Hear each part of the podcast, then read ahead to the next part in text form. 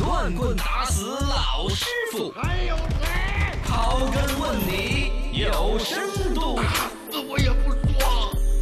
说无偿县的血怎么以无偿来用？嗯，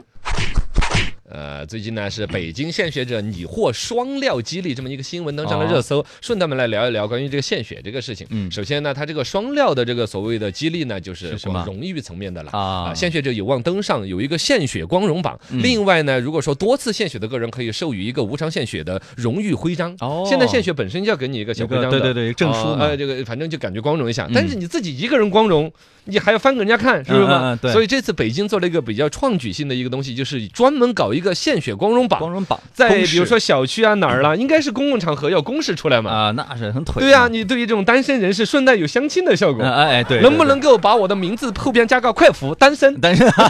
顺便相亲陈了二狗献血光荣快符单身哎，啊，QQ 号码、微信 号码，是吧？能够解决很多问题的。很光荣，很光哎荣。献血又上一个新闻，有人就来讨论嗯，什么无偿献的血就要有偿来用。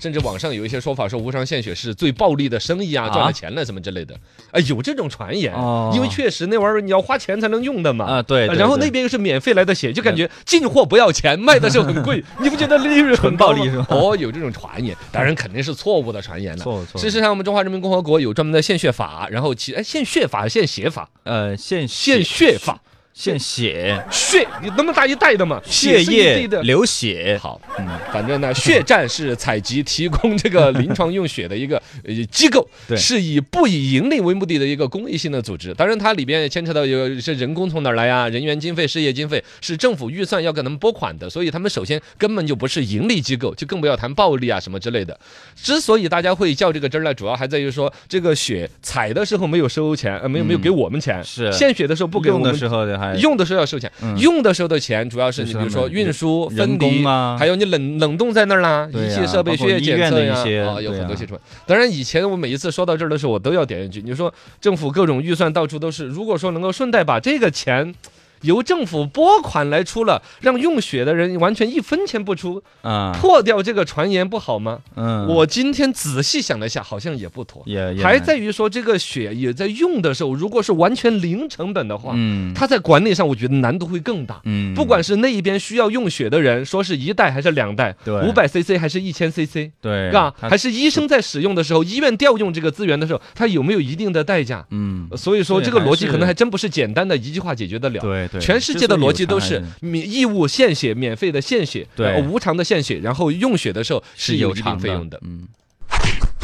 那么献血真的会让人的身体变差吗？哦，这也是网上的一个传言。首先也说是子虚乌有的，肯定要辟这个谣的没。有没有没有，呃，这个它有一个前提，就是你身体如果本来不行，是根本就不准你他献血不让你的献的，哦，献血是要做一个体格的检查，比如嗯健康的征询，你最近情况怎么样？对要做体检，包括你的血液检测。而一个呢，成年人一次献血量，他建议是两百到四百毫升嘛。对，我觉得按照最低起量两百毫升来献，是不是嘛？哦是哦很那个的。对我是这是个事儿呢，之所以以前节目里边少有谈这个事儿，我首先我是献过血的，哦而且我还说一个老实话，我献血之后，我的身体真的还就啷了一阵，起码有啊半年时间就健康状况没有那么好。但这个事情啊你我是把这个逻辑想通了。是是我可能本来那段时间，比如工作压力都很大啊本你来自己身体状态就都不有点好虚，但是呢，可能医生看你一个大小伙子，嗯哎，来献血没所谓，两百 CC 四百四你百毫当升时献了献的是呃四百，忘了，好像是二百吗？四百，我还整了个荣誉证书啊什么之类啊的。但反正当是时大概就是自己身体状况都不好的时候嗯，好像是一个